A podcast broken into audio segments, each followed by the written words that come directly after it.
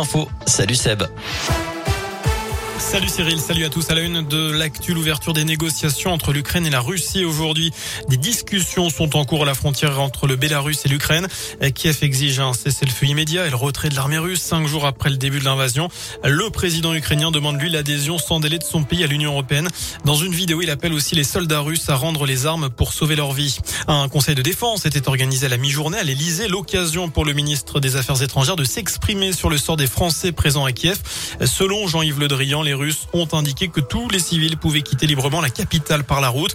Par ailleurs, la France fait un recensement complet des biens appartenant aux personnalités russes visées par les sanctions en raison de leur proximité avec le Kremlin.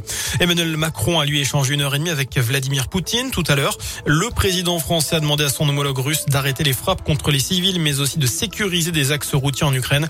Des points sur lesquels Vladimir Poutine a confirmé sa volonté de s'engager selon l'Elysée. Chez nous, notez qu'à Firmini, l'hôtel de ville va s'afficher affiché à partir d'aujourd'hui aux couleurs bleues et jaunes du drapeau de l'Ukraine.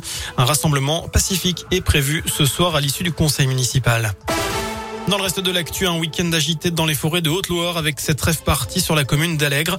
D'après le progrès, des habitants incommodés par les nuisances sonores ont appelé la gendarmerie qui est intervenue sur place alors qu'une centaine de personnes réunies dans la nuit de samedi et dimanche euh, étaient réunies euh, samedi euh, et dimanche et puis tout s'est terminé dans le calme. L'actu, c'est aussi l'allègement du protocole sanitaire. Aujourd'hui, fin du masque dans les cours de récré, mais aussi là où le passe vaccinal est exigé.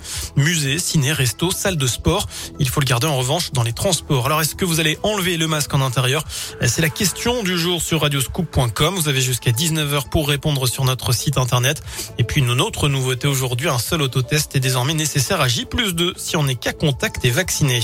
L'ONU tire encore la sonnette d'alarme sur le climat. Les experts climat du GIEC publient leur nouveau rapport ce lundi.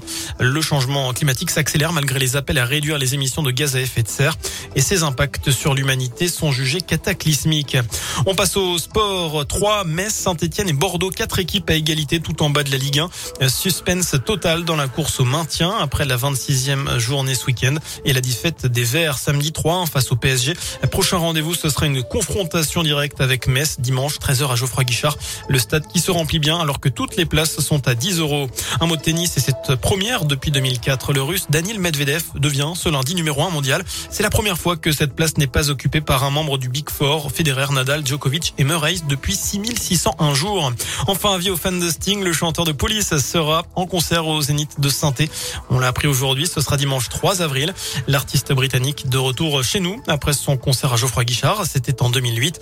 Vous noterez que les billets seront en vente à partir de 10h jeudi. Vous retrouvez toutes les infos sur radioscoop.com. Voilà pour l'essentiel de l'actu. Excellente fin de journée.